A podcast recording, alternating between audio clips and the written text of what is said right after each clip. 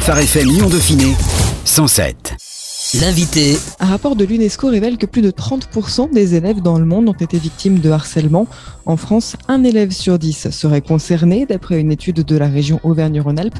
Un élève sur 5 serait victime d'intimidation ou de violence dans les transports scolaires régionaux.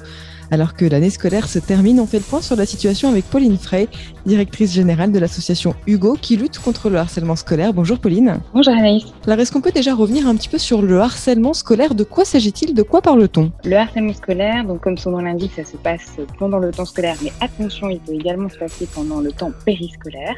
Et aujourd'hui, on en parlera certainement, mais avec le cyberharcèlement, il se poursuit à la maison évidemment. Alors il y a plusieurs types de harcèlement scolaire qui existent. On a le harcèlement dit verbal, c'est-à-dire que ce sont des moqueries, des insultes qui sont répétées. Ça peut être du harcèlement physique. Là, on va avoir véritablement des coups qui sont donnés à l'enfant. Ça peut être aussi euh, un vol de cartable, euh, on déchire ses vêtements, etc. Ça, fait également partie du harcèlement physique. Ça peut être ce qu'on appelle de la distanciation sociale, c'est-à-dire qu'on va exclure en fait euh, l'enfant du groupe. Par exemple, on fait les équipes de foot pour le PS et en fait, on prend jamais, jamais une personne de la classe il va y avoir un harcèlement qu'on appelle dit social.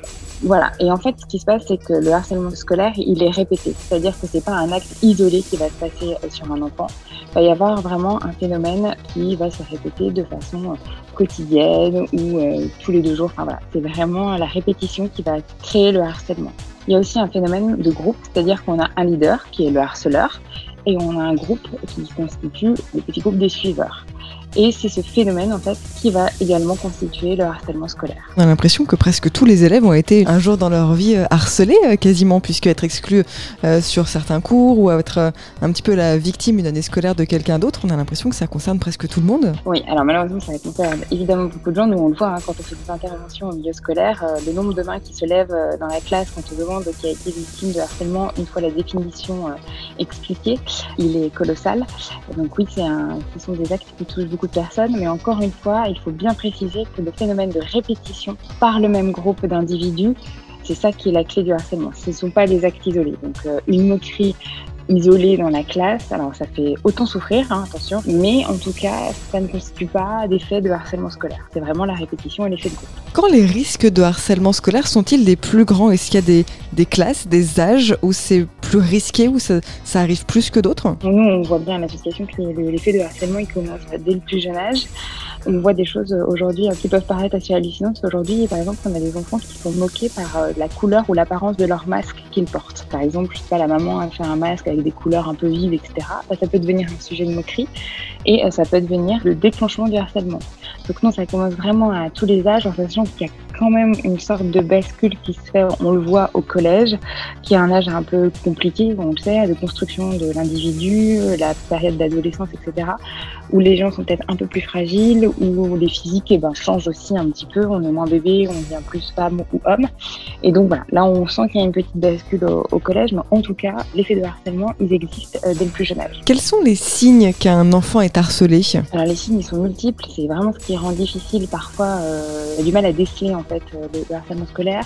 Mais un enfant qui va du jour au lendemain avoir des problèmes avec la nourriture, un rapport différent avec euh, l'alimentation, que ce soit de l'anorexie ou de la boulimie, ça c'est un signe. Un enfant qui va avoir une angoisse à aller à l'école jusqu'à la phobie scolaire, c'est également un signe. Un enfant qui va être vraiment en retrait du groupe classe, ça c'est un signe. Un enfant qui va devenir agressif avec ses parents ou avec la fratrie, pareil, ça peut être un signe. Euh, voilà, il y, a beaucoup de choses qui font euh, que des petits signaux, il faut vraiment rester en alerte et euh, dès qu'on a un doute, en tout cas, aller se renseigner pour savoir ce qui se passe au sein de la classe ou pendant les temps périscolaires. Qu'est-ce qu'on fait une fois qu'on a vu qu'un enfant est peut-être en situation de harcèlement? Que faire en cas de harcèlement scolaire ou de cyberharcèlement? Quand on est victime et aussi quand on est un adulte euh, au courant ou qu'on soupçonne une situation. Si jamais euh, on est victime, bah, il faut essayer d'en parler. C'est très compliqué. C'est pour ça que nous, on met vraiment l'accent aussi sur les témoins. Si euh, des enfants sont témoins de harcèlement scolaire, il faut qu'ils aillent en parler. Ça, c'est essentiel. C'est ça qui peut enrayer euh, les actes de harcèlement scolaire. Les enfants, bah, faut qu'ils essayent de parler, mais c'est très compliqué parce qu'on a, il y a beaucoup de choses qui jouent derrière. Il y a la honte. Et puis, si vous voulez, si vous êtes insulté tous les jours, à la fin, ça devient un peu un phénomène que vous acceptez finalement. Euh, vous rentrez dans une sorte de résilience. Vous devenez passif et vous acceptez cette situation-là. Vous acceptez des choses qui sont inacceptables en fait. C'est très compliqué souvent pour la victime de parler et pour les parents, la première chose, c'est peut-être d'aller voir la maîtresse ou les encadrants euh, si c'est une activité par exemple périscolaire pour essayer de voir ce qui se passe. Éventuellement contacter des associations comme la nôtre. Hein. on s'occupe des parents, on essaye de les guider. Et ensuite, il faut prendre en charge son enfant. Le harcèlement scolaire, sa particularité, c'est qu'il faut vraiment une prise en charge multidisciplinaire de l'enfant, c'est-à-dire que vous allez voir effectivement un psychiatre ou un psychothérapeute, mais il va falloir également sûrement prendre en charge au niveau, euh, je sais pas, par exemple, de tout ce qui est diététique, ergothérapie, ça peut être de la kiné pour retrouver euh, la mobilité de son corps. Vraiment, nous, on insiste sur le fait qu'il faut une prise en charge pluridisciplinaire. Autre point très important, il faut absolument euh, que l'enfant développe une passion, en fait, pour pouvoir se sortir de cette spirale du harcèlement et qu'il découvre je sais pas, ça peut être un art, un sport ou autre, dans lequel il est bon, il se sent bien, et justement, il va retrouver confiance en lui grâce à ça, et ça va pouvoir l'aider à sortir de la spirale du harcèlement. Voilà, mais je crois que vraiment l'une des, bases, c'est vraiment de réussir à parler. Et puis parfois, euh, nous, ce qu'on voit souvent, c'est que les enfants qui sont euh, harcelés, c'est très difficile pour eux de parler à un adulte parce qu'ils disent ouais mais tu comprends pas ce que je vis dans la cour de récré en fait, tu comprends pas.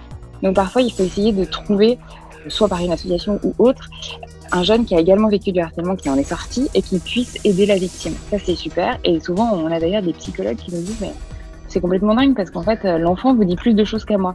Oui, parce qu'en fait, il s'y trouve une écoute active et quelqu'un qui a vécu la même situation, donc c'est beaucoup plus simple pour lui. Quelles sont les conséquences du harcèlement à court, à moyen et à long terme? Pourquoi, pourquoi il faut absolument euh, en parler justement? À court terme, bah, ça peut être une phobie scolaire, un enfant qui va se retrouver déscolarisé. À moyen et long terme, ça va être une personne qui va perdre totalement confiance en lui, qui va avoir une panique du groupe. L'association est née euh, parce que Hugo Martinez a subi du harcèlement pendant plus de 12 ans, donc il a décidé de créer l'assaut, mais aujourd'hui Hugo, euh, il doit se battre avec un diabète dont l'origine est son harcèlement parce qu'en fait lui il s'est réfugié dans la nourriture et donc maintenant il a un diabète qui va vivre toute sa vie et donc, les conséquences sont très lourdes à payer. Après, euh, nous on voit, très, voit tout le temps quand on rencontre des victimes de harcèlement qui aujourd'hui ont voilà, sont dans la vie active, euh, sont des trentenaires, etc., qui en apparence vont très bien, mais en fait, dès qu'ils doivent se retrouver, par exemple, devant un groupe de jeunes qui ont leur âge, c'est un vrai moment de panique. Ils me disent, mais moi j'ai très très peur de me retrouver face à des jeunes qui ont 30 ans, euh, je ne sais pas comment ils vont réagir, je ne sais pas comment me comporter vis-à-vis d'eux. Enfin, vraiment, c'est une perte totale de repères et de confiance en ses pairs, en fait, aux personnes qui ont notre âge. Donc euh, c'est vrai que toute sa vie, c'est quand même très difficile à porter. Il faut bien avoir conscience que les conséquences des actes de harcèlement se payent très cher et pendant très longtemps. Un enfant harcelé à l'école euh, va continuer à être traumatisé. On peut parler de traumatisme, euh, y compris à l'âge adulte. Oui, tout à fait. Et on a même repéré quelque chose. Souvent, l'une des premières choses qu'on fait, c'est qu'on change l'enfant d'établissement ou de classe. Et en fait, finalement, on s'aperçoit que c'est pas forcément une solution parce qu'en fait, le phénomène se reproduit dans un autre lycée, dans un autre collège, dans une autre école. Parce qu'en fait, la personne qui a été harcelée reste en position de victime, a du mal à s'imposer parce que ben, elle est paniquée et on le comprend très bien. Et donc, ça recommence, ça recommence, ça recommence. Et les effets sont de pire en pire parce qu'elle enfin, n'a plus du tout confiance. Elle a très, très peur de se retrouver à l'école parce qu'elle se dit que dans n'importe quelle école, il lui arrivera la même chose. Que risque un harceleur aujourd'hui? Aujourd'hui, un harceleur, c'est compliqué parce qu'en France, il n'existe pas le délit de harcèlement. C'est juste une conséquence. Donc, c'est, il n'existe pas de délit de harcèlement. Donc, évidemment, dans des cas euh, très particuliers euh, qu'on a pu connaître dernièrement où les victimes sont malheureusement décédées, il y aura évidemment euh, une réponse pénale. Nous, aujourd'hui, on, on milite effectivement pour qu'il y ait ce délit de harcèlement qui soit créé pour que, d'une part, les victimes soient reconnues en tant que telles. On a aussi conscience que les harceleurs, ce sont des gens qui vont mal. Dans la plupart des cas, les harceleurs, il faut le savoir, c'est des gens qui ont eux-mêmes subi du harcèlement ou qui subissent des violences intrafamiliales ou enfin voilà ou en tout cas ou qui ont un problème physique et qui ont peur d'être moqués. Donc euh, ils s'en prennent à autrui pour éviter que ça leur arrive. Donc il faut pas les laisser sur le bas côté et dire que ce sont euh, des méchants. Enfin voilà. C'est pas du tout nous ce qu'on veut mais en tout cas les harceleurs doivent prendre quand même conscience de leurs actes de ce qu'ils font subir à leurs victimes, des conséquences que cela peut avoir. Ce délit de harcèlement nous permettra en fait de pouvoir proposer des peines adaptées en fonction de la gravité des faits évidemment, Mais on pourrait aussi avoir des sanctions pédagogiques, c'est-à-dire qu'on pourrait très bien imaginer des mesures dites de réparation, par exemple. Je sais pas, un jeune qui a par exemple harcelé une personne, peut-être qu'elle fasse un stage citoyen dans une association pour justement voir les. Voilà. Mais en tout cas, voilà, aujourd'hui on a ce vrai problème-là d'absence de, texte fort de loi. Et donc c'est pour ça qu'il faut, euh, enfin qu'il y a une proposition actuellement euh, qui est en pourparler et qu'on aimerait qu'elle aboutisse pour justement qu'il existe ce délit de harcèlement. D'après une étude de la région, 80% des victimes d'intimidation ou de violence seraient en mesure d'identifier leurs agresseurs. Pourquoi ne sont-ils pas sanctionnés? Pourquoi ne sont-ils pas? Pourquoi il n'y a pas une réponse malgré tout envers ces agresseurs quand on sait qui ils sont? Ah, c'est très difficile. Bon, alors déjà, ce sont des enfants, donc c'est toujours difficile quoi qu'on en dise, quoi qu'on dise. Il faut trouver une réponse qui soit adaptée. Parfois, il faut aussi bien définir le périmètre de ce harcèlement. Parfois, on entend trop souvent oh non, mais c'est juste des moqueries. Ben, en fait, non, c'est plus que ça. Le problème aussi, ce sont les parents, parce que finalement, euh, et je me mets vraiment à leur place, et on, en rencontre souvent qui me disent vous vous rendez pas compte, j'ai jamais élevé mon enfant comme ça, euh, il n'est pas du tout comme ça à la maison. Et on le sait tous, des enfants à l'école et des enfants à la maison, euh, c'est pas forcément les mêmes. Donc il faut aussi que les parents soient présents, etc. Et il faut absolument pour ça développer l'empathie en fait. L'empathie chez les enfants, empathie envers autrui. Et plus que des sanctions, finalement, c'est peut-être ça la clé pour en finir avec la, spirale du harcèlement. Après, on a l'impression que parfois il n'y a pas de réponse, que les familles s'enlisent dans des procédures, etc.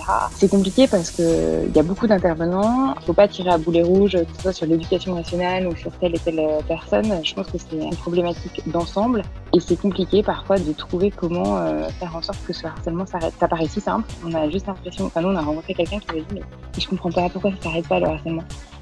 Bah, en fait, c'est pas si simple. Objectivement, c'est compliqué. Il y a le harceleur, il y a toute la, la meute, entre guillemets, qui suit derrière.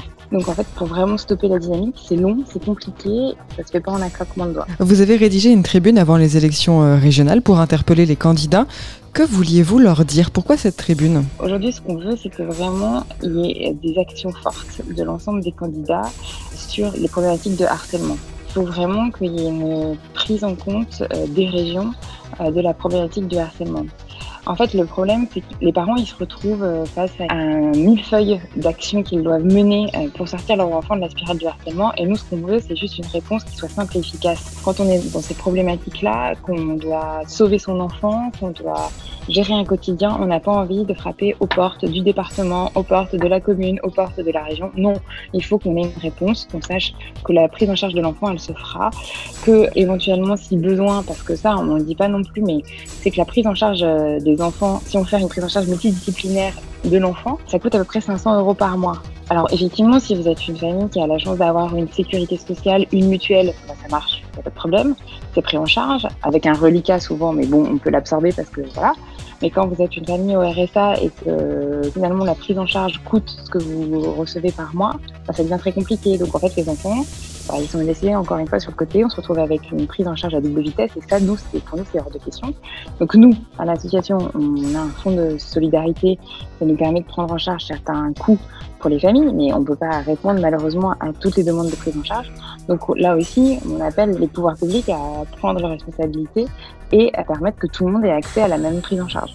Donc c'est pour ça qu'il faut vraiment que l'ensemble des élus, que ce soit locaux, le gouvernement, prennent vraiment en compte cette question du harcèlement. C'est pas juste des moqueries, c'est très grave. Vous demandez aux collectivités territoriales de mettre en place de véritables politiques locales de lutte contre le harcèlement à l'école, adaptées aux réalités différentes du terrain et construites avec les acteurs locaux. Quelles pourraient-elles être ces politiques? J'imagine que vous avez des idées. Oui, on a des idées. On, a, on travaille déjà avec certains territoires euh, sur le sujet. En fait, on est tout à fait d'accord que les problématiques des territoires, elles ne sont pas les mêmes. Nous, quand on fait euh, des interventions en milieu scolaire, dans des environnements qui sont plutôt ruraux, on s'aperçoit bah, qu'il y a un centre social qui marche super bien, que les enfants font plein de choses, etc. Mais quand on va finalement dans des endroits qui sont un peu plus euh, enclavés, où les moyens des parents sont moins importants, où ils ont pas, bah, quand ils ouvrent leur fenêtre, ils n'ont pas accès à une prairie, un champ, etc. pour jouer, bah, c'est plus compliqué. Donc effectivement, il faut s'adapter aux problématiques du territoire. Donc on propose en fait des plans, euh, ce qu'on appelle 360, c'est-à-dire qu'on voit avec les collectivités qu'on peut mettre en place au sein du territoire.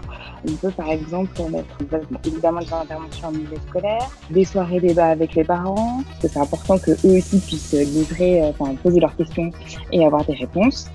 Et on est vraiment attentif à former les agents périscolaires. Pourquoi? Parce que c'est souvent eux en fait qui voient des choses, c'est-à-dire que le harcèlement il se passe rarement dans le temps de la classe, parce qu'ils sont encadrés, il y a la maîtresse, etc. ou le maître. Par contre, quand ils sont à la cantine, c'est souvent là où ça commence, ensuite sur le temps périscolaire, etc., etc.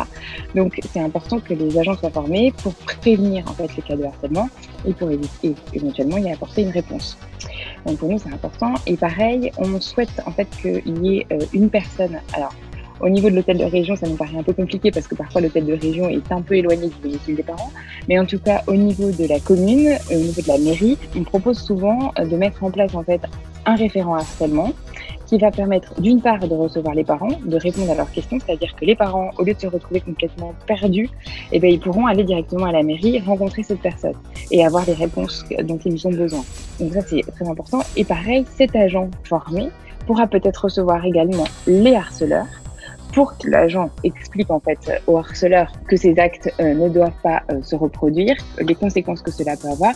Et en fait, c'est une autre figure, c'est-à-dire que c'est pas quelqu'un de l'école, pas les parents. Donc, on a pu mesurer que les impacts étaient plus forts en fait, parce que bah, on était un peu impressionné et qu'on disait oula, effectivement, j'ai fait une bêtise. Ces plans, ils sont vraiment proposés en fonction de la demande des territoires. En 2019, le Conseil régional d'Auvergne-Rhône-Alpes a demandé au Conseil économique, social et environnemental de plancher sur la question donc de ce harcèlement et de lui faire des propositions pour améliorer les choses. Six propositions avaient été lancées la création d'un centre régional de référencement de la lutte contre le harcèlement scolaire, la création d'une boîte à outils numérique dédiée au harcèlement scolaire, le lancement d'un appel à projet, le soutien aux initiatives lycéennes, un plan de formation pour les agents des lycées et l'organisation des premières assises régionales du harcèlement scolaire auquel l'association Hugo avait d'ailleurs participé. Qu'en est-il trois ans après? On avait eu de chance hein, parce qu'on a eu Covid qui s'est invité à la fête, donc qui a bien évidemment euh, repoussé un peu tout ça. Alors il y a toujours un, appel à projet hein, qui est lancé par la région. Euh, il y a des super initiatives et pour le reste c'est en cours de construction évidemment. Euh, on verra aussi ce que donne après avec la prochaine personne vient d'être élue. Donc voilà. mais par contre voilà, il y, a des choses qui sont lancées. Après voilà, il faut pas non plus qu'il y ait trop d'outils. En fait c'est pas ça l'idée parce que quand il y a trop d'outils, bah, on s'y perd. Il faut vraiment voilà, qu'on ait une réponse qui prennent en charge les enfants euh, de A à Z. Donc voilà, donc ça on va retravailler je pense euh, et on l'espère en tout cas main dans la main avec euh, la nouvelle équipe qui vient d'arriver. Vous avez déjà accompagné 35 000 familles qui vivent des situations de harcèlement scolaire en Auvergne-Rhône-Alpes. Que leur propose l'association Hugo? Alors la première chose qu'on leur propose, c'est bête à dire, mais c'est de l'écoute. Déjà on les écoute parce que souvent ils sont vraiment perdus, ils sont en détresse. Donc, euh, on a deux, fait, deux prises en charge. En gros, on a d'une part les enfants qui nous contactent directement. Donc là, bah, nous, c'est faire un premier état des lieux et ensuite euh, de prévenir évidemment les parents et ensuite de proposer avec les parents une prise en charge. Il a l'aspect évidemment médical et paramédical, mais il y a aussi l'aspect juridique. Donc, on a euh, au sein de l'association des psychologues qui nous accompagnent et qui proposent des solutions adaptées. Et on a aussi des personnes qui interviennent, des avocats, etc., qui peuvent leur expliquer quelle démarche entreprendre si euh, c'est important. Et puis parfois, ben, on est aussi là pour dire, ben, là, c'est pas du harcèlement, donc euh, voilà, il faut que vous preniez d'autres dispositions, etc. Donc la première chose, c'est vraiment l'écoute, et ensuite, évidemment, c'est de les accompagner jusqu'au bout pour que l'enfant euh, puisse se réparer et avancer dans la vie. Comme je vous l'ai dit, on a un fonds d'urgence aussi pour prendre en charge les frais sur les familles qui sont les plus démunies, et on a, on tisse des partenariats pareils au niveau local avec des clubs de sport, etc.